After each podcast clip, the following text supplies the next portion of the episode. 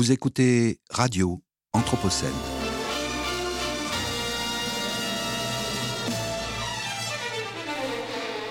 Une programmation de Radio Anthropocène avec Radio Bellevue Web et l'École urbaine de Lyon.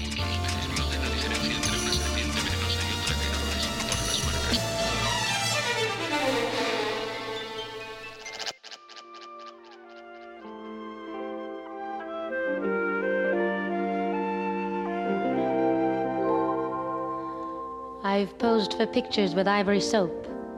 I've petted stray dogs and shied clear of dope. My smile is brilliant. My glance is tender. But I'm noted most for my unspoiled gender. I've been made Miss Rheingold, though I never touch beer. And I'm the person to whom they say, You're sweet, my dear. The only etchings I've seen have been behind glass and the closest I've been to a bar was at ballet class. Prim and proper. The girl who's never been cased. Well, I'm tired of being pure and not chaste. Like something that seeks its level.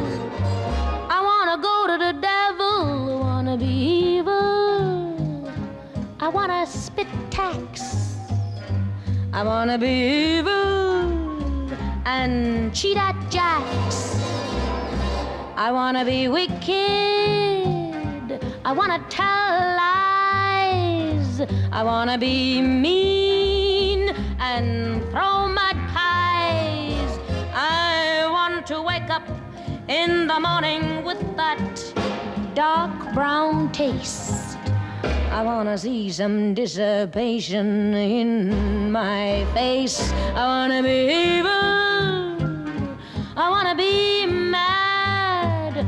But more than that, I wanna be bad. I wanna be evil and trump an ace just to see my partner's face. I wanna be nasty. I wanna be cruel. I wanna be daring. I wanna shoot pool. And in the theater, I want to change my seat.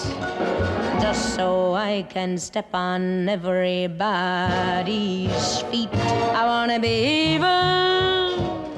I wanna hurt for life. I wanna sing songs like the guy who cries. I wanna be horrid. I wanna drink booze. And whatever I've got,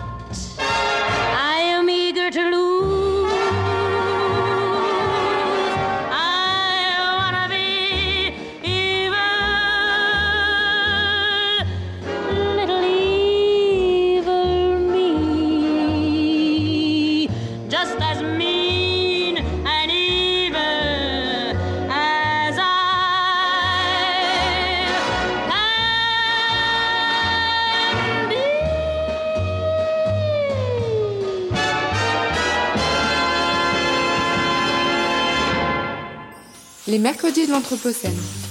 Chaque semaine, Chaque mercredi, un plateau radio pour débattre des mondes urbains anthropocènes, un rendez-vous pour mieux comprendre les enjeux des mondes urbains anthropocènes.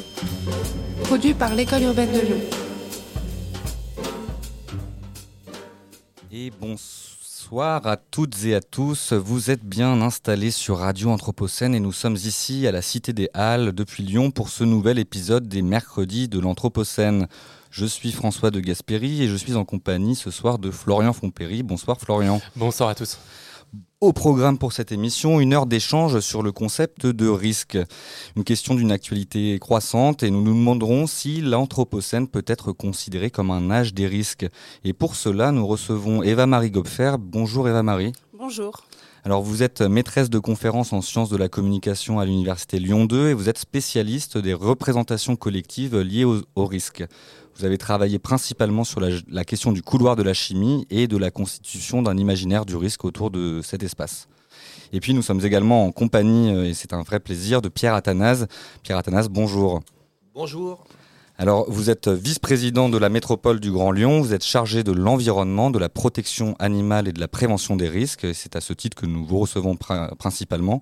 Et vous êtes également un militant écologiste historique, si je ne me trompe pas, puisque cela fait près de 30 ans que vous vous mobilisez sur ces questions, c'est cela? Un petit peu plus, mais du coup ça ne me rajeunit pas, donc on va éviter d'en parler. Très bien.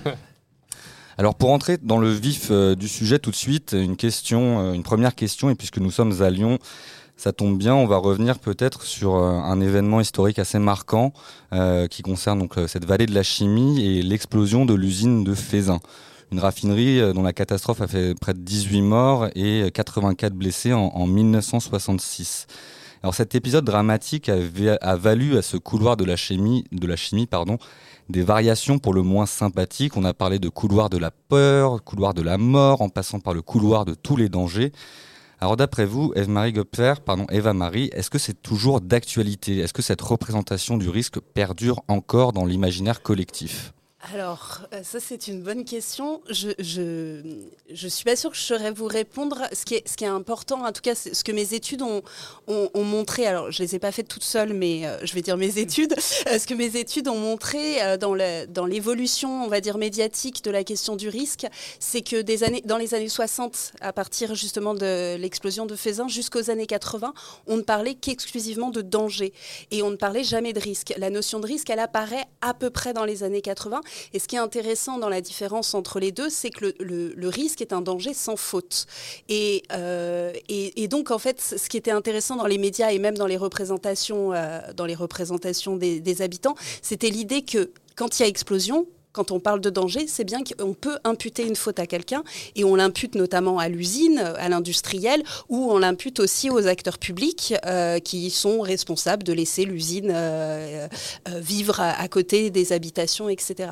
Et donc je pense que les, mentalités ont, évolué parce que de plus en plus, dans le discours des industriels et dans les discours publics, on s'est mis à parler de risque dans les années 80. Et donc, avec cette, cette expression, le risque zéro n'existe pas.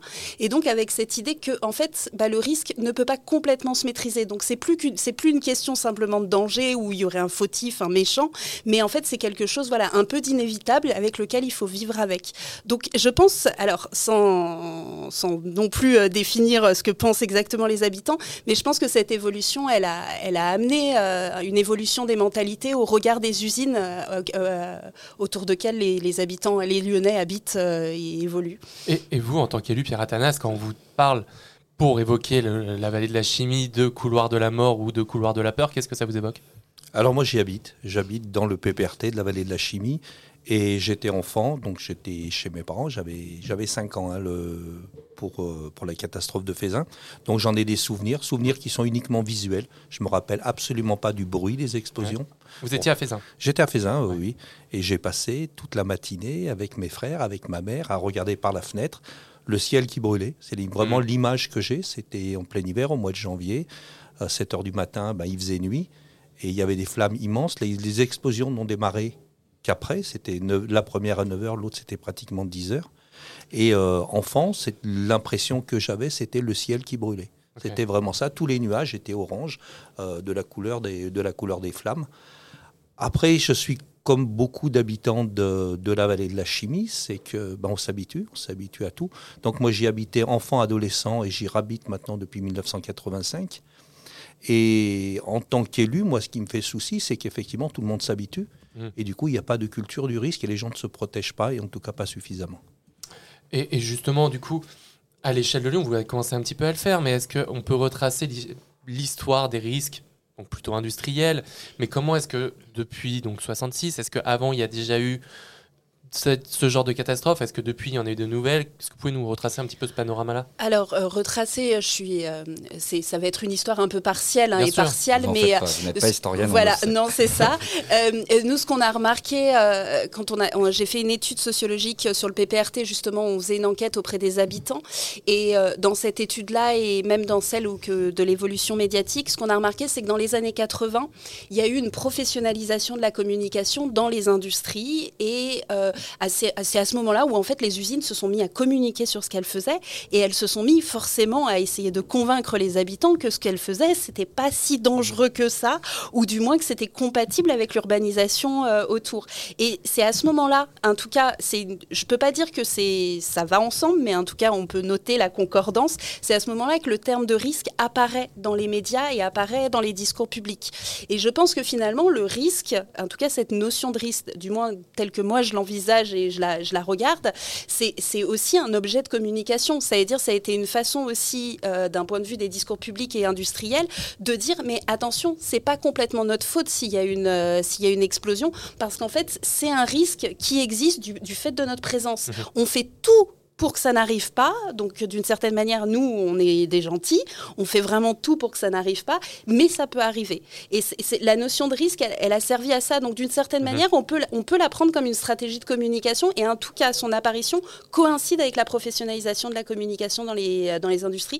C'est-à-dire que ça coïncide notamment avec les premières portes ouvertes des usines, quand, les, par exemple, Arkema a ouvert euh, c'est son lieu pour dire aux habitants, bah, venez voir ce qu'on fait, etc. Donc voilà, je peux pas complètement faire le lien, mais en tout cas, je peux noter la, la coïncidence. Et alors, Pierre Athanase, euh, Eva-Marie évo évoquait le, le, fait que le risque zéro n'existait pas et donc euh, l'abondance de ces, ces enjeux médiatiques qui, euh, qui, enfin, qui, qui, ont, qui sont nés au début des années 80 et qui ont commencé à parler euh, de, cette, de cette notion de risque.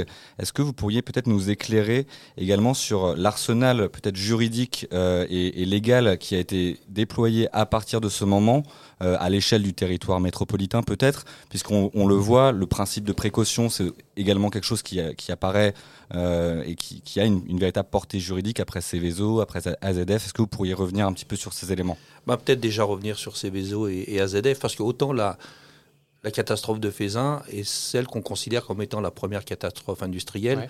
Finalement, elle n'a rien apporté derrière de réglementaire ou de législatif. Il y a eu effectivement techniquement des améliorations.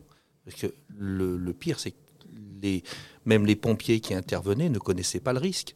Beaucoup de pompiers sont morts à proximité immédiate des, des cuves, hein, des cuves sphériques qui, qui contenaient du, du, propane et du, du, butane, en les arrosant, en pensant que les arroser allait les rafraîchir et de, comme ça, elles ne s'enflammeraient pas et elles ont explosé. Si, Donc, si je peux me permettre juste pour un petit élément de précision, est-ce que vous pouvez nous rappeler exactement ce qui s'est passé? Est-ce que vous êtes en capacité de le faire? Je pas une question piège, Alors, mais euh... non, non, c'est pas une question piège. oui.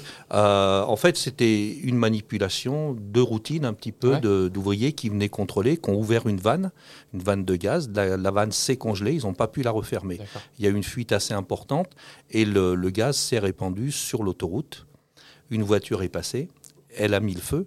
Donc c'était bien un incendie qui, qui s'agissait au départ. Hmm. Mmh.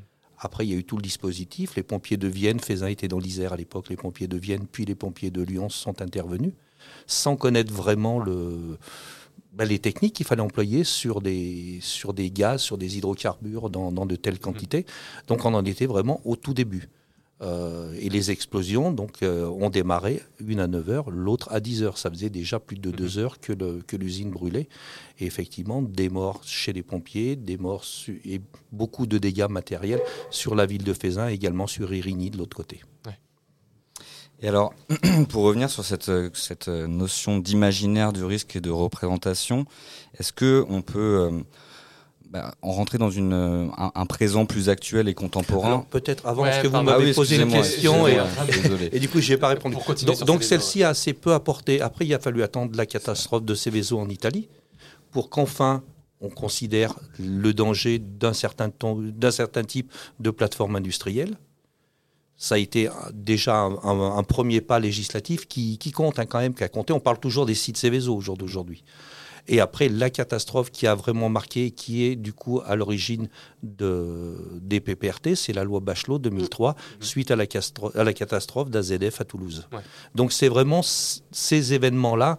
Bhopal, finalement, en Inde, a peu marqué. Pourtant, ça, a, été, ça a été une Ouais, catastrophe. je, suis- euh, je suis d'accord avec vous, ça a peu marqué, en tout cas juridiquement, Oui. euh, voilà. Mais je pense parce que dans les années 80, on a eu quand même Bhopal, Mmh, on a sûr. eu le port Herriot, Mmh. qui est dans la vallée de la chimie, même si ça n'a pas causé de mort, c'était quand même euh, une explosion Enfin, de mémoire, il n'y a pas eu de mort pour le port Édouard Herriot, voilà.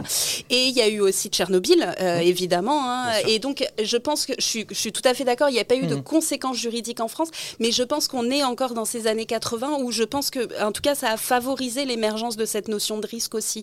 Euh, et moi, je me rappelle par exemple d'un article de Lyon Matin en 84 suite à Bhopal qui racontait ce qui se passait à Bhopal et qui terminait par la phrase euh, Est-ce à dire que les Lyonnais ont, euh, doivent vivre aussi avec cette menace? Donc, même si le mot risque n'apparaît pas encore, on commence à l'envisager comme un risque euh, et on Mm. commence à faire émerger une culture du risque dans la vallée de la Chimie. Il y avait des gens plus cyniques que ça. Parce Oui. que si l'usine de Bhopal se trouvait en Inde, c'est parce que tout le monde savait que c'était dangereux et on l'avait mis très loin des pays occidentaux. Oui, oui, je suis, je suis d'accord. Et, et d'ailleurs, je me permets de faire un petit peu de promo interne à ce sujet-là. Il y a le très bon cours public d'Alfonso Pinto, qui est donc un cours public de l'école urbaine de Lyon, qui a retrouvé sur YouTube et qui détaille en fait tous les euh, tous ces événements-là et comment ça a été traité médiatiquement, etc.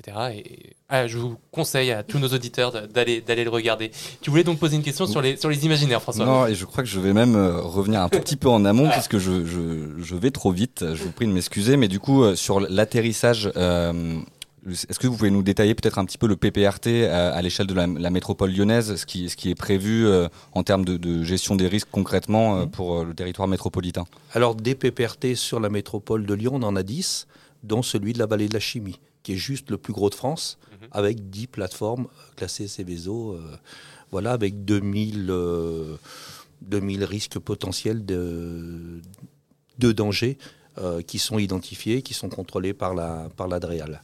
Donc, on est vraiment sur, voilà, sur un sur un PPRT qui est hors norme, hors norme par le nombre effectivement de, de plateformes industrielles, également hors norme parce que complètement urbanisé. Euh, il y a effectivement, et pendant longtemps, on ne considérait la vallée de la chimie que du côté économique. Euh, il faut bien voir qu'il y a des gens qui y habitent. Je ne dis pas ça parce que j'y habite moi, mais il y a, il y a une vie. hein. Il y a 10 communes dans le PPRT. Il y a des gens qui habitent, qui vont à l'école, qui, qui font du sport, qui, qui dorment, euh, etc. Quand la raffinerie de Fézin a été créée, Fézin était encore un petit village. hein, on y a construit un stade, une école au pied de la raffinerie. Donc l'école maintenant a été démolie. Euh, le stade va déménager dans, dans quelques années. Mais on était dans une ignorance absolument énorme. Aujourd'hui, voilà, il on essaye de récupérer ça, mais c'est loin d'être facile. Comment vous voulez expliquer aux gens que ça fait 20 ans, 30 ans, 40 ans, 60 ans pour moi que, que vous vivez dangereusement? Hmm. Alors autant les gens de ma génération ou plus vieux qui ont connu la catastrophe, ça, ça les a marqués. Les gens qui ne l'ont pas connu, finalement, ben, ils ont toujours habité là. Il y a toujours eu des usines, il y a toujours eu de la pollution. Finalement, les torchères fument moins souvent noir qu'avant. Les cheminées, finalement, c'est moins jaune qu'avant. Il y a une certaine habitude. Et il y a malheureusement que lorsqu'il y a effectivement accident qu'on se demande ce qu'ont fait les pouvoirs publics, ce qu'ont fait les Ouais. élus. Euh, moi, je suis très content de venir euh, ce soir pour en parler parce que c'est un des sujets sur lesquels on m'interviewe le moins souvent. C'est pour ça que vous êtes bien sûr Radio Anthropocène. Euh, Peut-être, Eva-Marie, euh, la question que je souhaitais vous poser, euh, revenir sur une actualité plus brûlante, sans mauvais jeu de mots. Une actualité récente, vous avez également travaillé sur le cas de Lubrizol, si je ne m'abuse, mais brièvement. Va- Très brièvement. en termes de, de cet imaginaire du risque, est-ce qu'on voit une évolution euh, dans des événements plus récents? En fait, euh, en tout cas, ce que, alors, j'ai travaillé très brièvement sur Lubrizol. C'était pour réactualiser un petit peu euh, une étude qui était qui était plus sur AZF, donc c'était pour lui donner une actualité. Mais en fait, ce qui est ce qui est important de comprendre avec les médias, c'est que le risque ne fait absolument pas sens pour les médias. Les médias ont une logique événementielle, hein, et donc à un moment donné, le risque, par définition, c'est la menace de l'événement. Donc ce n'est pas l'événement. Du moment qu'il y a événement, il y a plus risque. C'est déjà arrivé. Et donc c'est pour ça que le- les médias n'arrivent pas à se saisir du risque et ils vont s'en saisir au moment, c'est ce que vous disiez à l'instant, hein, au moment de la catastrophe. À ce moment-là, on va se poser des questions et puis ça va redisparaître et on va plus en parler pendant longtemps. Et d'ailleurs, pour l'anecdote, euh, j'avais fait un travail sur les clics. Alors à l'époque, qui étaient les comités locaux d'information et de communication autour des risques industriels, et j'avais cherché la médiatisation des clics euh, pour voir comment les médias parlaient des clics. Et là, on est typiquement dans la routine du risque, c'est-à-dire on n'y a pas de catastrophe. Au contraire, on essaye de la gérer, on essaye de faire de la participation, de la démocratie en mettant euh, différentes personnes autour de la table. Et bien les médias ne comprenaient pas ce qu'était le clic. C'était très drôle, c'est-à-dire déjà, rien que sur l'acronyme, j'avais des versions euh, complètement euh, variées. euh, voilà, j'en avais qui parlaient de ça, mais sans comprendre vraiment ce que c'était. Il y en avait qui disaient qu'en fait, c'était un moyen pour les habitants de venir s'informer. Il y en avait d'autres qui disaient qu'en fait, les habitants étaient partie prenante. Enfin voilà, il y avait vraiment une incompréhension parce que finalement, le média ne sait pas vraiment quoi faire du risque parce que ça rentre pas dans sa logique. Et finalement, les AZF comme Lubrizol, je suis pas convaincue qu'il y ait eu, euh, qu'il y ait eu un changement médiatique autour de ça. Euh, par exemple, en fait, au moment où il se passe quelque chose, que ça soit à Bhopal, pour revenir euh, sur l'exemple indien, ou que ça soit à Lubrizol, ou que ça soit dans le couloir de la chimie, à un moment donné, le média, en tout cas le média local, va ramener ça à son territoire et à son lectorat. Et quand c'était, par exemple, quand il y a eu Lubrizol, le Progrès a fait un article en une avec une carte interactive sur leur site web qui disait Situez-vous pour voir si vous vivez dans un PPRT, quels sont vos risques, etc. Donc en fait, c'est on ramène euh, finalement la catastrophe au territoire du lecteur pour lui dire voilà ce qui se passe. Mais une fois que la, médiatisation de l'événement a disparu, bah, ça redisparaît. Et donc, c'est pour ça que le, risque est quand même compliqué à saisir pour les médias. Et si je peux me permettre de réagir, euh, parce que j'étais totalement d'accord avec vous sur la question des habitants, et on a fait, euh, j'avais travaillé euh, avec l'Adréal dans une, une commande de recherche justement pour l'Adréal sur les PPRT, et il nous, avait demandé de- d'aller voir les habitants pour savoir quelles étaient leurs compréhensions du risque et quelles étaient leurs attentes en termes d'information en préparation euh, d'une campagne d'information réglementaire. Et ce qui était intéressant, c'est qu'en fait, ça ne faisait pas sens pour 90% des habitants. Et en plus, on les avait sélectionnés, c'est-à-dire qu'ils voyaient l'usine depuis leur euh, domicile, depuis Mmh. leur jardin, leur porte, euh, voilà. Donc on était quand même face à des gens qui l'usine faisait partie de leur quotidien visuel et en même temps ça ne faisait pas sens euh, parce que il y, a- il y a toujours des stratégies d'évitement euh, c'est euh, c'est- par exemple je pense à alors on avait travaillé dans la vallée de la chimie mais aussi à la chambre pour voir s'il y avait des enjeux dans comparer l'urbain et le rural. Et je me rappelle à la chambre et dans la Maurienne il y a la, Arkema est dans la, la plaine et puis voilà on est sur un pays assez vallonné où il y a des maisons en hauteur. Et ceux d'en bas nous disaient non mais nous c'est bon parce que la fumée monte donc nous on est protégés. Et ceux d'en haut nous disaient non mais c'est ceux d'en bas en cas d'explosion qui vont morfler. Et finalement chaque habitant a sa stratégie d'évitement du risque pour euh, créer son cocon comme si lui il était un peu exempté de ça. Mais justement, pardon, je me Non, permets. non, allez-y, On oui. est allé euh, jeudi dernier avec euh, Damien qui était là juste avant à Fézin pour parler un petit peu juste pour aux habitants, faire un petit micro trottoir en posant la question est-ce que vous avez peur? Est-ce que ça vous fait peur d'habiter dans, donc dans le quartier des Rases Et il y avait plein de réponses et dont des réponses on n'y pense pas. Enfin, Non, volontairement, on n'y pense pas. Et ou aussi d'autres choses. Non, maintenant c'est bon. Technologiquement, c'était avant, ça risque rien. Mais, mais vraiment ce truc-là de dire non, nous on n'y pense pas. Mais en même temps, quelle angoisse de se, Ouais, de, de, de, 'fin, de se dire demain ça peut exploser et voilà. Donc en fait, on n'y pense pas. Je me rappelle d'un père de famille qui m'avait dit non mais moi ce qui m'inquiète c'est quand mon fils prend le scooter. L'usine, euh, il y a moins de chances que ça arrive. Mm. En fait, à chaque fois, on trouve une stratégie qui permet d'éviter. Et justement, sur la- ceux qui habitent en haut ou en bas, il y avait Ouais, mais regardez à Saint-Front et à Vénissieux, eux aussi ils ont des usines. Alors nous, ça va. Oui. Et ouais. y a- Il y a toujours un peu ce côté, euh, voilà. Et- Mais c'est vachement intéressant. Et finalement, dans les habitants qu'on a interrogés, les seuls qui avaient une conscience du risque beaucoup plus développée, c'était ceux qui avaient travaillé dans l'usine à un moment donné ou qui, qui avaient un père qui avait travaillé dans l'usine donc qui avait une meilleure compréhension de ce qui s'y passait. Mais du moment que l'habitant finalement n'a pas de lien avec l'usine euh, pas de lien économique euh, etc ben, il y a un truc comme si ça n'existait pas. Juste euh, je termine une dernière anecdote et après je me tais. J'avais euh, j'avais j'étais allée chez euh, chez un couple qui avait vraiment dans leur cuisine je les interrogeais chez eux dans leur cuisine il y avait une vue splendide sur Arkema. C'était à Pierre Bénite mais vraiment voilà.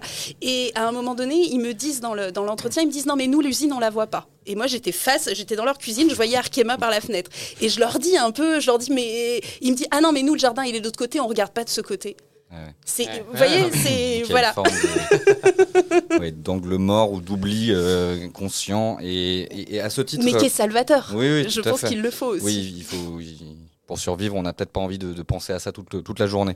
Euh, du côté des décideurs, euh, Pierre Athanase, peut-être que donc on, on a parlé de cette, euh, cette stratégie consciente ou inconsciente du côté des habitants de ne pas penser au risque euh, au quotidien. Euh, Aujourd'hui, à, l'entrée, avec l'entrée dans cette période de l'anthropocène, euh, on voit qu'il y a, des, des risques qui se multiplient, qui prolifèrent et qui s'intriguent de plus en plus.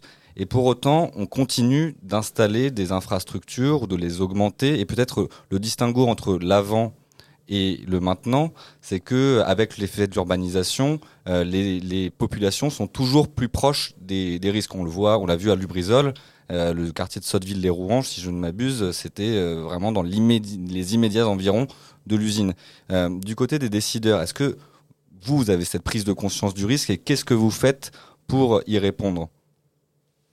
Alors nous, les dispositifs qui sont qui dépendent de nous Oui, collectivités. et, hein, et je- en termes de, de ça, de, en la- termes d'habitat ou de, Lyon, voilà. construction, Nous, c'est vraiment la protection des habitats qui existent déjà. Donc il y a évidemment le PPRT à différentes zones. Il y a sur Faisin, et ça touche uniquement Faisin, des, des habitations, des commerces, des, des activités économiques qui ont été obligés de déménager. On a exproprié, ou ça s'est fait à l'amiable, des, des habitations de façon à les démolir. Euh, alors que c'est des gens qui, habitent là de- depuis, depuis tout le temps pour certains. Il y a, des, il y a des, des personnes qui étaient là, qui ont 80 ans, qui habitent là depuis, euh, depuis 60 ans au pied de la raffinerie, qui a fallu déménager. C'est pas facile à, à gérer ces, ces cas-là. Euh, je crois que cet après-midi, vous aviez la maire de Fézin, euh, la maire de Fézin habitait justement une des maisons qui a été, qui a été démolie. Il a fallu, elle aussi, euh, racheter sa maison et la démolir. Donc, c'est des choses qui humainement sont pas faciles. Mais je peux vous assurer que pour moi, parce que je suis élu maintenant, et pas uniquement parce que j'habite là-bas, moi, ce sujet-là me hante. Quand je vois qu'on a un dispositif euh, qui est financé par l'État, par les industriels et les collectivités territoriales. Donc la, métropole de Lyon, un tout petit peu la, la région, euh, les industriels pour 30% et 40% l'État.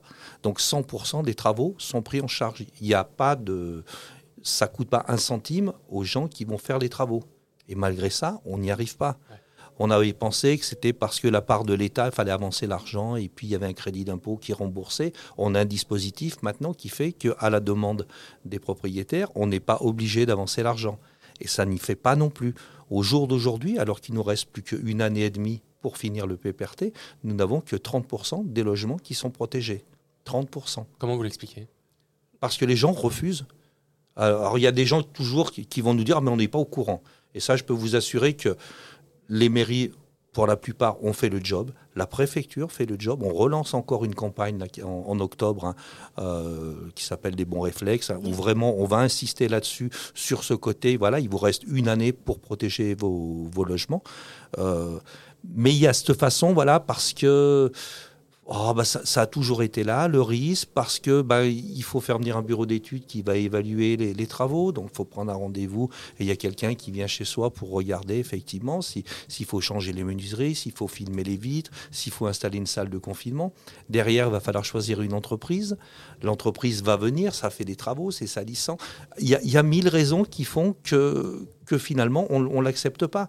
Mais il y a également, effectivement, ce refus de reconnaître le, risque. Enfin, moi, je me rappelle, il y a 7 et 8 ans, il y avait eu un accident euh, sur une des, plateformes industrielles de Saint-Fond, en bas de Saint-Fond, en bas des clochettes, euh, qui avait fait du bruit, qui a fait un mort hein, quand même, un, ouvrier qui travaillait.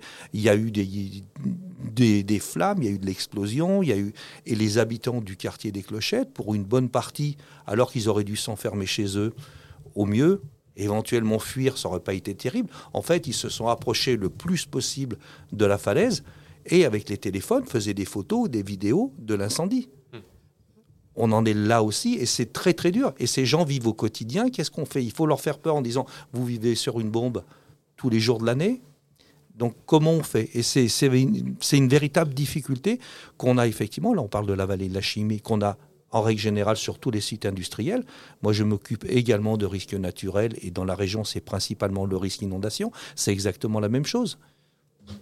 Oui, Si, si je peux euh, ajouter un élément, parce que j'ai travaillé euh, à l'Adréal euh, à l'époque euh, de la campagne 2013 sur donc la campagne Les Bons Réflexes, et euh, ça, ça suivait une enquête que j'avais faite, et j'allais voir les habitants avec les, ma- les magnettes, avec les documents, en leur disant est-ce que vous l'avez déjà vu? Je savais qu'ils l'avaient reçu, ils étaient en pleine zone PPRT, ils étaient concernés. Je me rappelle toutes les stratégies sur les enveloppes, urgent, attention, gouvernement, enfin vraiment pour essayer de rendre le papier important. Et il y avait des gens, euh, il y avait des gens qui me disaient ah je l'ai jamais vu, alors qu'ils l'avaient reçu, mais voilà ils l'ont jeté, c'est un prospectus, etc. Et je me rappelle d'une dame qui m'avait dit ah oui je l'ai vu, mais je veux pas voir. Et, j'avais commencé à ouvrir le document pour dire qu'est-ce que vous en pensez? Elle a dit non non non non, je veux pas voir, c'est angoissant. Et donc je pense qu'il y a des gens qui bien sont sûr. dans le, le rejet et donc. Arriver à, à la question des travaux, là, on est carrément à une étape supérieure et voilà. Et à Grenoble, euh, ils ont. euh, alors, je ne me suis pas tenue au courant euh, des évolutions du PPRT à Grenoble. Vous m'excuserez, c'est peut-être tout à fait, tout à fait voilà. Mais à Grenoble, ils doivent aller chercher des cachets d'iode à la pharmacie. Ils ont des bons. Et je me rappelle à l'époque, alors ça date début des années 2010, ils avaient un taux de 30% à peu près de. C'est-à-dire les gens n'allaient pas faire la démarche à la pharmacie de juste aller récupérer ça, alors qu'il était bien expliqué l'intérêt. C'est ils avaient un bon, c'était gratuit. Il y avait, enfin, c'était juste aller à sa pharmacie de quartier et voilà. Et c'est 30%. Donc euh, je pense que Ouais, c'est ça. voilà, Nous- c'est. Nous, on est, nous, on est à 30% Mm. De logements protégés au jour d'aujourd'hui. C'est affolant. Moi, j'ai rencontré le, le- le ministère de l'Environnement au mois de décembre, euh, là, en leur expliquant, en leur disant, enfin, c'est c'est une catastrophe. Ils disent, non, vous êtes dans les bons élèves. Ailleurs, c'est pire. Et pourtant, les PPRT sont plus petits, il y a moins de logements. C'est rassurant. Non, c'est pas rassurant du tout. Non, au contraire, Pas moi, ça rassurant m'angoisse. du tout. Non, non, je sais bien. Et alors, depuis tout à l'heure, on parle de risque industriel. Peut-être vous, Pierre Athanas, en tant qu'élu de la métropole, donc du Grand Lyon, vous avez à gérer, vous avez commencé à l'évoquer, donc les risques de crue, mais donc une multiplicité de risques. C'est quoi les autres risques, hormis les industriels, que vous avez à, à gérer au quotidien? Alors c'est bien évidemment le risque inondation. Alors soit le très gros risque inondation, c'est le Rhône. Et là, on est en train de revoir tout le système d'endiguement devant Velin et, et Villeurbanne qui protège 80 000 personnes quand même. C'est voilà, on est quand même sur du sur du lourd là aussi. Euh, où on va le passer pour l'instant, on, on protège ce territoire à hauteur de ce qu'on appelle communément une crue trentenale et on va le passer à une crue bicentenale.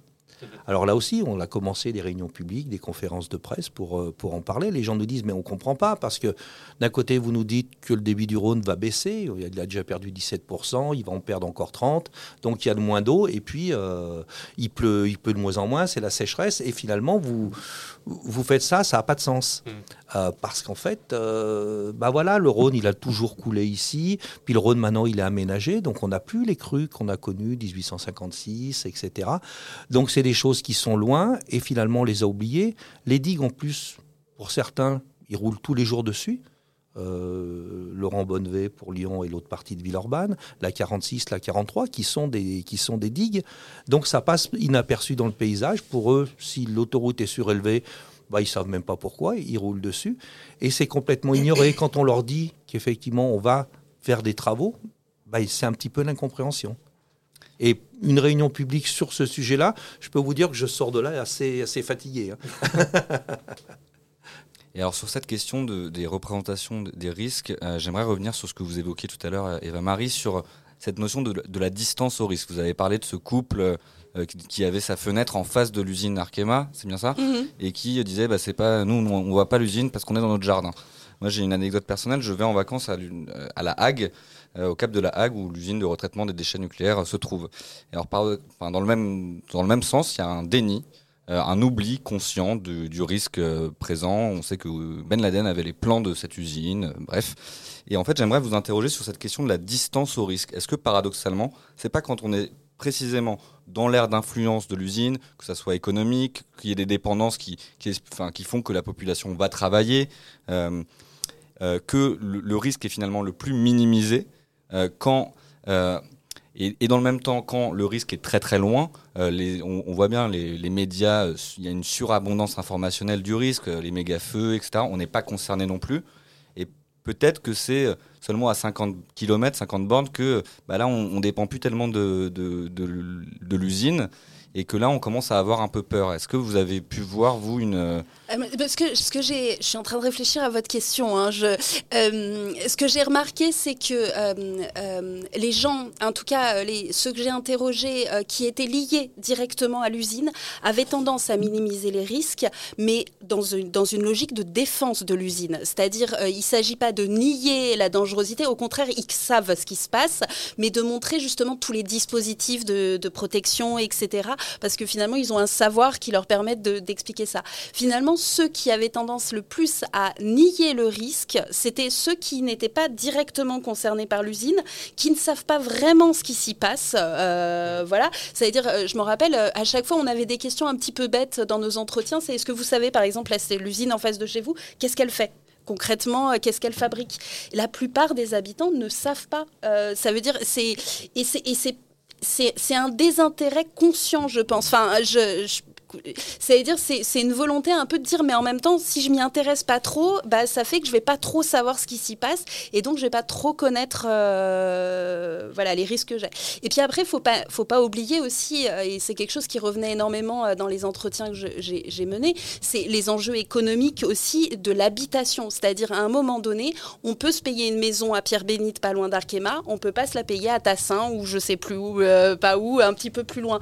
Et donc, à un moment donné, il y a un choix familial c'est de dire bon bah euh, l'usine, on va pas trop s'inquiéter, mais par contre ça nous permet d'avoir un jardin et et ça nous dérange pas d'en faire un potager juste à côté et euh, voilà. Et par exemple pour revenir sur l'exemple de la chambre, euh, juste à côté de l'usine, il y a les vaches de la coopérative. Juste à côté, vous avez la coopérative avec le super fromage de la coopérative et elles sont vraiment voilà, elles sont à côté des cuves d'Arkema, mais c'est pas grave, c'est c'est on ne cherche pas trop à savoir et comme ça, ça on, on s'arrange en fait.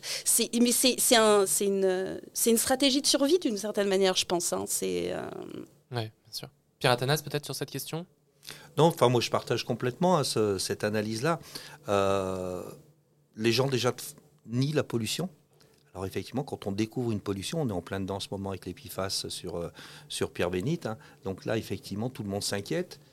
Mais personne s'en est inquiété avant, alors que que ce sont que des plateformes euh, chimiques hein, qu'on a sur le territoire de, Saint-Fond, Pierre-Bénite, Fézin. Euh, et le risque, eh ben effectivement, le, risque. Alors moi, quand, quand je voyage en France et tout, les gens me demandent où j'habite, Fézin, les gens ils connaissent. Hein. Ils passent avec l'autoroute au pied de la raffinerie, donc mm. ils me disent, mais ils ne me parlent pas du risque, mm. ils me parlent de la pollution. Mm. C'est un risque, la pollution, pardon. Ah ben bien sûr. Ouais. Ah bah oui. oui, ah non, je suis après, après juridiququement, on n'est pas sur les mêmes lois, voilà, mais c'est effectivement un risque. Mais euh, le dérèglement climatique est un risque aussi. Enfin, voilà, c'est. Mais à l'inverse de, de, de l'accident industriel ou climatique, euh, la pollution, elle a ceci d'original, ou le dérèglement climatique, pardon, il a ceci d'original que c'est quelque chose de, de, pérenne dans le temps quand euh, le, la catastrophe, c'est événementiel. Et donc j'imagine qu'en termes de de politique, on va pas adopter les mêmes euh, solutions et les mêmes dispositifs pour euh, se prémunir de ces choses-là. Et on le voit bien, vous avez parlé de, du récent scandale euh, de l'épisode des PFAS. Peut-être qu'on peut revenir un petit peu dessus. Je, crois savoir que vous avez déployé une étude environnementale et sanitaire à l'échelle de la métropole. On va peut-être expliquer à nos auditeurs ce qui, ce qui se passe, si vous pouvez le faire. Euh, sur, ce, sur cette question de la des, des, polluants éternels, euh, donc euh, qui ont une vocation anti-adhésive, qui sont assez proches du, du, téflon en fait, qui sont des microparticules. Qui, qui, servent à fabriquer le téflon, qui servent à faire pas mal d'imperméabilisants, le Gore-Tex, les vêtements qui sont déperlants, enfin on en trouve partout, les mousses anti-incendie, hein, et notamment qui sont utilisées justement sur les feux d'hydrocarbures. Hein, et on retrouve énormément de, traces de, de, PFAS dans le port Édouard Herriot suite à l'incendie qui pourtant date des années 80. Et quand on parle de polluants éternels, je ne sais pas s'ils seront réellement éternels, mais en tout cas, ça fait des décennies qu'ils sont là, qui ne se dégradent pas, qui sont toujours présents. Ça fait assez peur comme terme. Et on va juste préciser que euh, l'étude en question a été... Quelque peu caché par le gouvernement, puisque ça fait six mois que euh, la publication euh, du rapport aurait dû être faite. Exactement. Donc voilà, donc c'est Barbara Pompili qui l'avait demandé lorsqu'elle était ministre, donc à l'inspection générale de l'environnement, et le, rapport est resté curieusement euh, enfermé dans, le ministère. Il a été rendu public vendredi, je crois. Moi, je, je l'ai depuis dimanche, et c'est consternant. Euh, moi, je m'attendais effectivement à un rapport sur l'état de la connaissance des, PFAS. En fait, c'est un rapport sur l'état de la méconnaissance des PFAS. Euh, page après page, les inspecteurs de l'environnement font le constat qu'on ne connaît rien.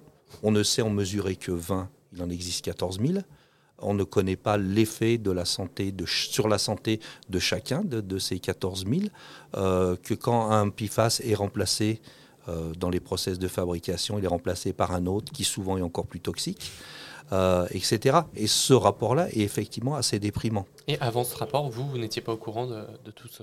Ah ben non, non, parce que nous, on a commencé à travailler un peu avant, avant Ouais. ce week-end, et on a fait, donc on a voté une délibération à la métropole de Lyon, qui a mon, au moins, euh, voilà, il faut savoir peut-être prendre des satisfactions de, de temps en temps, a été voté à l'unanimité. hein. tous les groupes Ouais. politiques ont, ont voté. hein. Et en fait, par contre, on ne part pas sur des mesures pour réparer pour l'instant. On part sur des mesures pour comprendre, pour essayer de savoir. Donc on, va travailler avec différents organismes, l'Institut éco-citoyen de Fos-sur-Mer, qui a une véritable expertise et qui travaille vraiment avec les populations. Ça, c'était vraiment demandé par les associations, par les riverains, qui voulaient en créer un.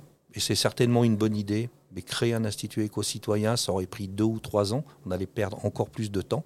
Donc on a bien ça dans les tablettes, de créer un institut éco- éco-citoyen sur le modèle de Suisse sur Fos-sur-Mer, mais pour, euh, pour la région. Et du coup, on travaille avec celui de, de. Et moi, j'avais l'avantage de le connaître, je, l'avais visité, je connais bien le, le directeur. Donc, on a passé une convention avec eux sur deux thèmes particuliers. Un, c'est déjà la connaissance des PFAS pour pouvoir améliorer les, les mesures, les analyses de mesures, parce que pour l'instant, on est très très mauvais. On analyse un petit peu l'eau. Mhm. Sur le reste, on n'est pas très bon. Euh, il suffit de voir hein, que ce soit les médias, que ce soit il y a deux trois mairies qui ont essayé de faire leurs propres analyses, etc. Tout le monde court un laboratoire, un en Hollande, un au Canada, euh, un dans le nord de la France, etc. Sur des méthodes qui ne sont pas étalonnées, on a des résultats qui sont très différents. À la métropole de Lyon, donc depuis effectivement que l'affaire est, sortie, précédemment, on mesurait deux PIFAS sur tous les captages de la métropole euh, tous les trois mois. Maintenant, on mesure tous les mois et on en mesure 8. Il faudra en mesurer 20. On ne sait en mesurer que 8. Donc, on fait avec ce qu'on a. Donc, il faut absolument qu'on améliore ça. Le deuxième volet qu'on a avec l'Institut éco-citoyen, c'est de, de travailler pour une étude de bioimprégnation, savoir ce que les gens ont accumulé comme, euh, comme PFAS dans leur organisme. Et- Mais là, ça va être aussi un processus qui va être très long parce que tout le monde pense qu'il suffit de faire une prise de sang et de regarder, sauf qu'on est sur une pollution euh, à un endroit précis avec une cause précise. Dans une pollution de fond, vous faites une prise de sang à n'importe qui sur la planète, même en Amazonie, même au Groenland, la personne aura des PFAS. Donc il faut qu'on soit très précis là-dessus, qu'on arrive à bien comprendre ce qui de comprendre le mieux possible ce qui se passe sur Pierre Bénite, avoir un échantillon de personnes sur tout ce secteur-là et avoir des zones témoins. Quelque chose de très intrusif parce qu'il y a mille façons de se contaminer au, au PFAS et pas uniquement d'être présent, de manger des œufs des, des poules de, de faisan ou de Pierre Bénite, mais euh, c'est les modes de consommation, c'est c'est toutes ces choses-là. Donc il va falloir trouver des personnes, des questionnaires qui sont très intrusifs. Du coup, il va nous falloir des autorisations ministérielles pour pouvoir le faire. Donc il n'y aura pas de prise de sang avant 2025. On est sur des process qui sont longs. Mhm. Et à côté de ce partenariat donc avec l'Institut éco-citoyen, on a un partenariat avec le Cancéropole, donc le CLARA, donc euh, les HCL, euh, l'hôpital Léon Bérard, hein, spécialisé dans le cancer, pour travailler justement sur les effets sur la santé, en leur demandant déjà qu'ils puissent nous éclairer sur toutes ces études, tous ces articles qui sont publiés. Donc c'est déjà quelque chose d'énorme.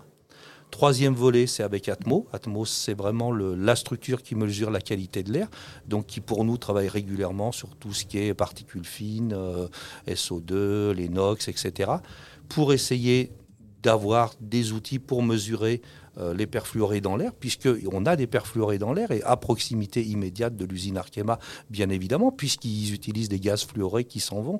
Et si on a des taux si concentrés autour de l'usine, c'est pas l'eau du Rhône qui a débordé, hein, c'est bien effectivement qu'on a une pollution atmosphérique. Donc quelque chose d'assez énorme.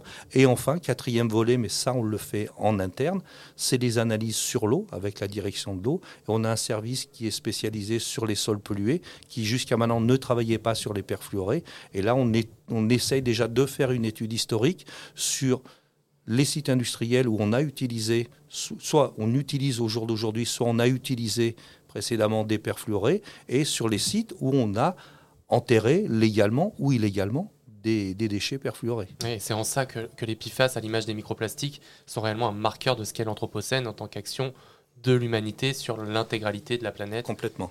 Et François, je crois que tu avais une question sur le film Darkwater. Oui, exactement. Bravo Florian. Je ne saurais que trop euh, vous recommander chaudement ce film Dark Waters, un film qui revient sur le scandale du Téflon en Virginie occidentale en 2019 et sur euh, l'histoire de cet avocat qui a essayé de protéger euh, finalement les, populations euh, qui, euh, qui habitaient à proximité de ces industries très polluantes.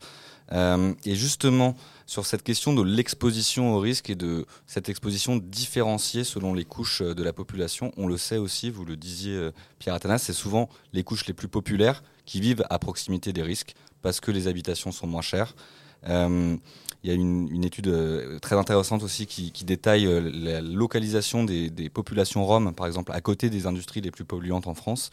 Et en fait, qu'est-ce qu'on fait euh, pour adapter et ou rediriger euh, certaines entreprises euh, polluantes à l'échelle d'un territoire métropolitain comme Lyon et pour, de l'autre côté, accompagner les populations les plus vulnérables dans des politiques afin de leur permettre de se loger dans des habitats qui soient moins exposés aux risques?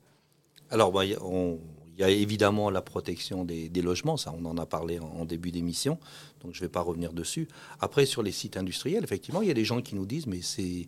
Il n'y a qu'à les mettre à 50 km, on les met dans le Cantal, on les met, etc. Mais ces sites industriels ne travaillent pas tout seuls, il faut des emplois. Donc qu'est-ce qu'on fait? Est-ce que les gens vont, prendre leur voiture et puis euh, vont aller travailler là-bas?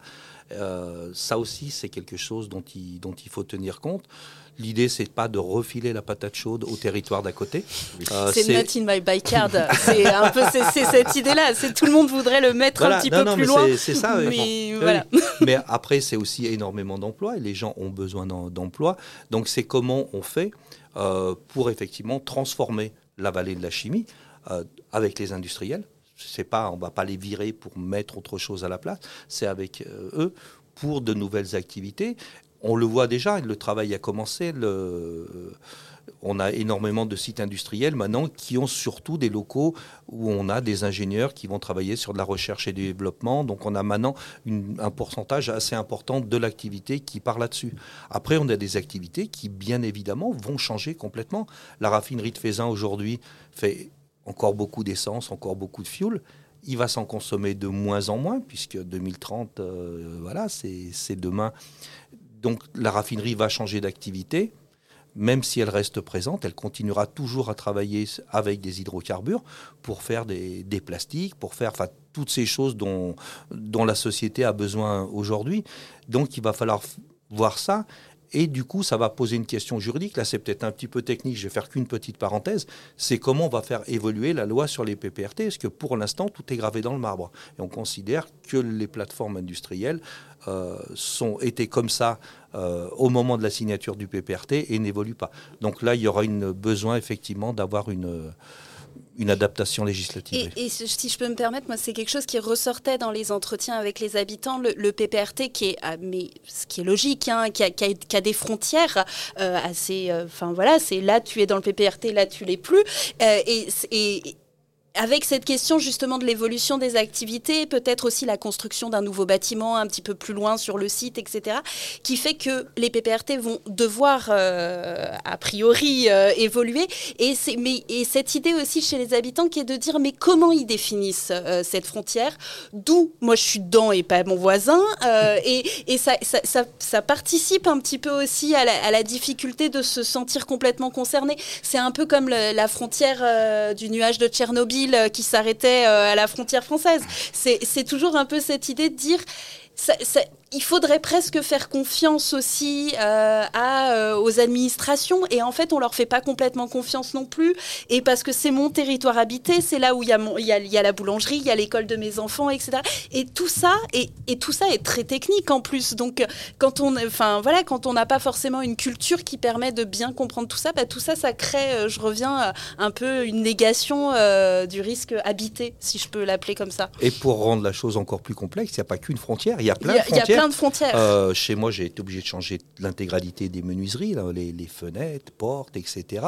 Et les voisins qui sont juste de l'autre côté de la route, eux, ils ont simplement mis des films sur leur, leur vitre. Mm. Et comment ça se fait? Puisqu'on est voisins, pour, quand on va prendre l'apéro, euh, on en a pour deux minutes à pied. Enfin, mais je dis même pas, il n'y a pas deux minutes à pied. Et pourtant, effectivement, il y a, il y a c'est comme, euh, comme tout. Ici, vous êtes chez vous, après, vous êtes chez le voisin. Et les les risques ont été faits effectivement avec des compas en fonction des, risques qu'il y avait.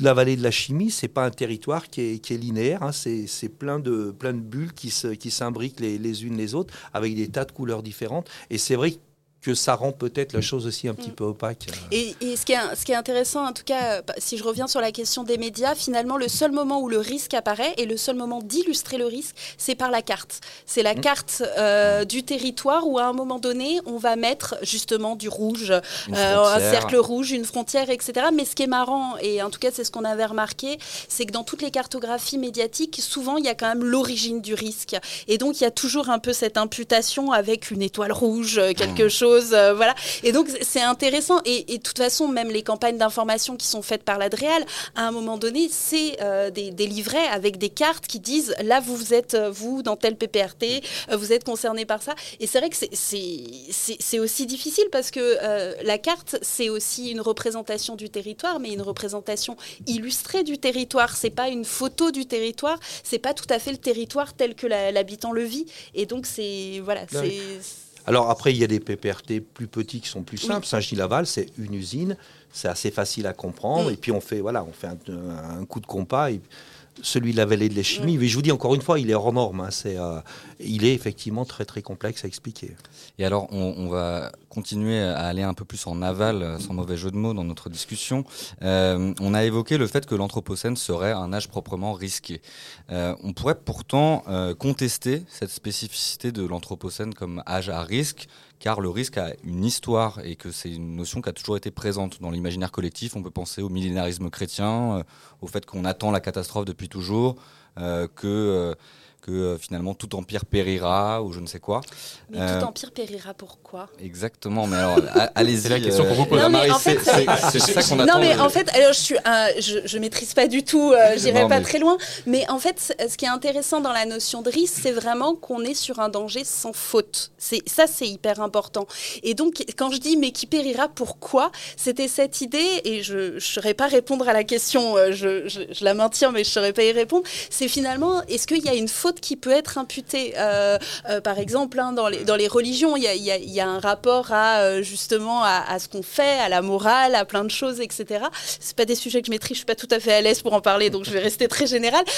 mais voilà, est-ce qu'on impute une faute à quelqu'un ou pas? Si on impute une faute à quelqu'un, c'est-à-dire si on arrive à définir un fautif, alors qu'il y en ait un ou deux, trois, hein, on, est, on peut englober, voilà. Mais si on arrive à imputer une faute à quelqu'un, on n'est pas dans le risque, on est dans le danger. Ça veut dire mmh. qu'il y a un méchant et ce méchant, on peut le punir, on peut l'empêcher de nuire. Et donc, c'est plus du risque. Euh, et c'est quelque chose qui est intéressant et qui se maintient beaucoup dans les discours médiatiques. Même quand on parle du risque, on ramène toujours un peu au danger, comme s'il y avait un fautif, il y avait un méchant et il y avait des victimes. Euh, et dans le risque, normalement, on n'a pas ce rapport manichéen. Euh, enfin, voilà. Et peut-être, Pierre Athanase, pour pour rebondir sur ce que vient de dire Eva-Marie, euh, la question de, finalement, c'est la question de la responsabilité qui est aussi posée à travers cette notion de risque par rapport à la notion de danger. Et sur cette notion de responsabilité, euh, est-ce que vous avez des données à nous, communiquer sur la question des assurances et du modèle assurantiel euh, à l'échelle d'un territoire métropolitain comme Lyon? Est-ce qu'on peut imaginer qu'avec la croissance des risques toujours plus, plus forte à l'heure de l'Anthropocène, n'y a pas des territoires qui finalement vont devenir de moins en moins assurables et comment on anticipe euh, à l'échelle d'une métropole comme Lyon cette, cette dimension-là? Alors il va effectivement y avoir des, problèmes d'assurance, ça c'est bien sûr évident. Mais rien que sur le PPRT, à la fin du PPRT, les maisons qui n'ont pas, enfin les logements qui n'ont pas été protégés auront de toute façon à la revente une décote, puisque les notaires sont obligés de préciser aux nouveaux acheteurs que les logements n'ont pas été protégés. Donc, bah, s'il y a 15 000, 20 000 euros de, travaux à faire, plus le dérangement et tout, c'est une moins-value importante. Mais après, aujourd'hui, ce qu'on ne sait pas, et on a questionné, euh, le, enfin, au niveau d'Amaris, hein, l'association des collectivités territoriales, on a questionné le ministère de l'Environnement, savoir si, d'une part, les logements seront toujours assurables, et s'ils sont toujours assurables, en cas de, de catastrophes, de, dégâts, si c'est lié au PPRT, à une activité du PPRT, est-ce que ce risque-là sera remboursé aux gens qui ne se sont pas protégés? Et pour l'instant, c'est des questions sur lesquelles on n'a pas de réponse. Mais m- effectivement, moi, je, je m'attends au pire. Et quand je, je fais des réunions publiques, quand je rencontre les gens, je leur mets vraiment ça dans la balance. Mmh. Euh, ça peut être des choses qui sont juste énormes. Rappelez-vous, ce que nous, le risque quand même qui est qui est le plus important sur, euh, sur les PPRT de, de la métropole, dont celui de la vallée de la chimie, c'est le risque d'explosion, donc de surpression, ça veut dire des vitres qui explosent. À Toulouse, il y a des gens qui sont morts de ça, il y a des gens qui sont toujours handicapés par rapport à ça, et il y a des gens, effectivement, qui ont été guéris, mais ça a coûté une petite fortune. Donc voilà, on, on a des, des risques comme ça, et on se dit qu'effectivement, les assurances pourraient très bien se désengager par rapport à ça. Après, on a tous les risques, effectivement, qui sont les risques nouveaux. Et on le voit maintenant avec les pollutions. Parce qu'autant, effectivement, je vous suis tout à fait hein, en disant euh, le risque, la catastrophe, bah, c'est la faute à pas de chance, on n'avait pas prévu. Sur les pollutions, très très souvent, elles sont connues quand même des plateformes industrielles. Et très souvent, alors je généralise pas à 100%, Mhm. bien sûr, hein, il y a des industriels qui font le job et qui ont une véritable conscience. hein. Mais on le voit malheureusement, enfin moi je suis trop bien placé pour le voir, il y a des gens qui ont un cynisme particulier, qui polluent, qui le savent très bien, soit en, en étant juste à la limite de la loi, soit même en la franchissant. Et, et justement, alors je dis ça de tête, mais vous avez pas, enfin, vous, vous avez jamais été confronté à des cas inassurables où les assurances n'ont pas pu faire leur travail donc d'assureur, comme c'est, si je dis pas de bêtises, a été le cas cet été dans le sud-ouest pour des endroits avec la sécheresse, les, les terres qui se qui sont Mm. mis à craquer, les maisons qui sont soit effondrées, soit qui ont pris des, des grandes fissures.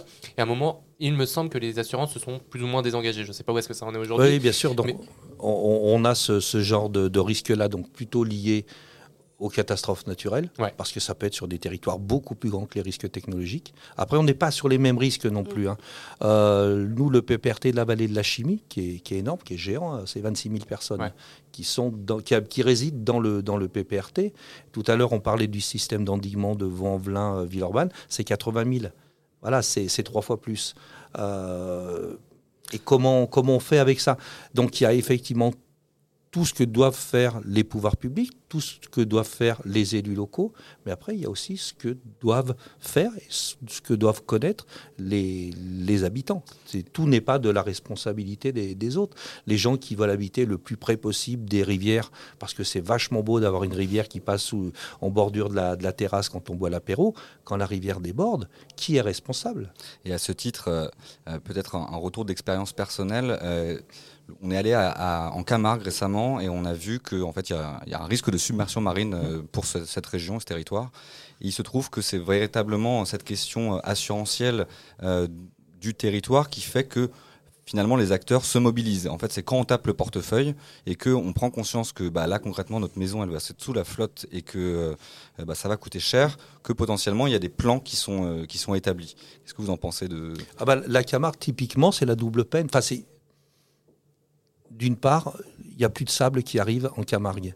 Et c'est un, véritable problème. hein. Tous les barrages hydrauliques qui sont sur le Rhône empêchent le sable d'arriver. Et on a le territoire qui, recule déjà à cause de ça. Et on sait qu'on va avoir une, hausse du niveau de l'eau par rapport euh, au dérèglement climatique. Et ça, c'est des choses maintenant qui sont connues. Et encore une fois, comment faire pour les anticiper Comment vous faites quand vous êtes sur une commune qui est vraiment euh, qui a été construite en bordure avec une plage qui était assez loin. La plage s'est rapprochée tout doucement, mais le jour où on va avoir effectivement des problèmes, des gros problèmes, et on a des problèmes qui peuvent arriver, qui vont arriver de toute façon. Groenland, hein, on sait que dans 5 ans, 6 ans, 7 ans, on va avoir un gros problème. Et ça, c'est pas, c'est pas dans 50 ans. hein, c'est, on le verra de, enfin vous, vous le verrez de votre vivant. Vous êtes beaucoup plus jeune que moi. Euh, c'est des choses qu'on sait, ça va faire des montées d'eau soudaines et ça va être juste catastrophique. Alors ça va être catastrophique pour le Groenland, mais ça va aller bien au-delà. Et alors, euh, pour ne pas tomber dans le... Dans la le- sinistrose. dans la sinistrose C'est- on, va, totale, on va tous nier non, le non. risque en Non, non, sortant. non. hein. On va, on va et- dire que on va dans notre jardin Et- et on tourne le regard. Ça sera une dernière question, euh, hélas, parce que le temps passe trop vite, on aimerait rester des heures. Mais euh, et pour pas tomber non plus dans l'esthétisation du risque, euh, en fait, on aimerait se demander un peu ce qu'on peut faire face au risque. Aujourd'hui, il y a deux récits qui pourraient euh, prédominer. Un technosolutionniste qui dirait qu'on va finalement, avec le progrès, la technique, euh, solutionner tout ça. Et de l'autre côté, un discours un peu effondriste avec euh, le retour d'un nouveau millénarisme finalement.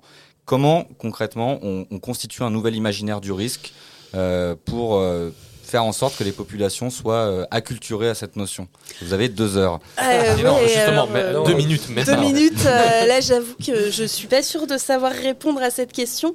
J'aimerais savoir répondre. Euh, j'ai- tendance, en tout cas, quand j'avais travaillé pour la DREAL, euh, justement sur la, la, la campagne d'information, j'étais j'étais engagée notamment pour faire une étude sociologique et après faire des préconisations à la DREAL. Et euh, l'une des préconisations était de dire euh, peut-être qu'il ne faut pas être trop techno-solutionniste parce qu'en fait, euh, ça fait peur.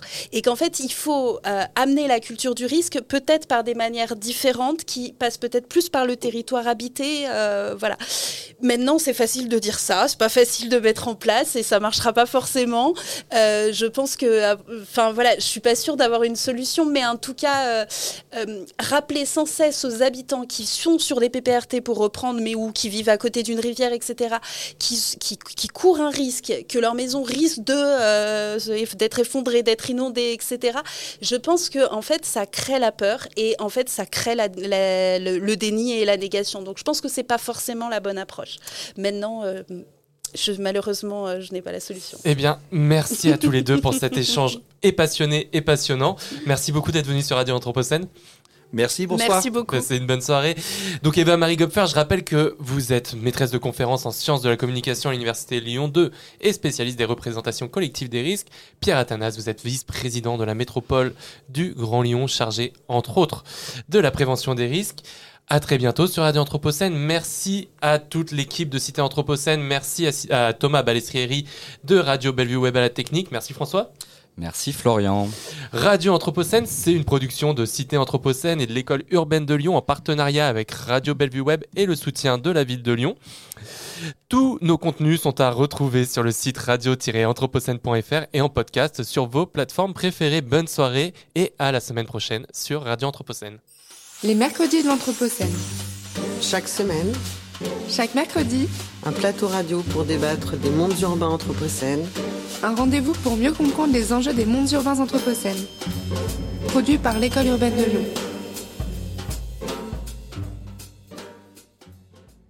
Vous écoutez Radio Anthropocène.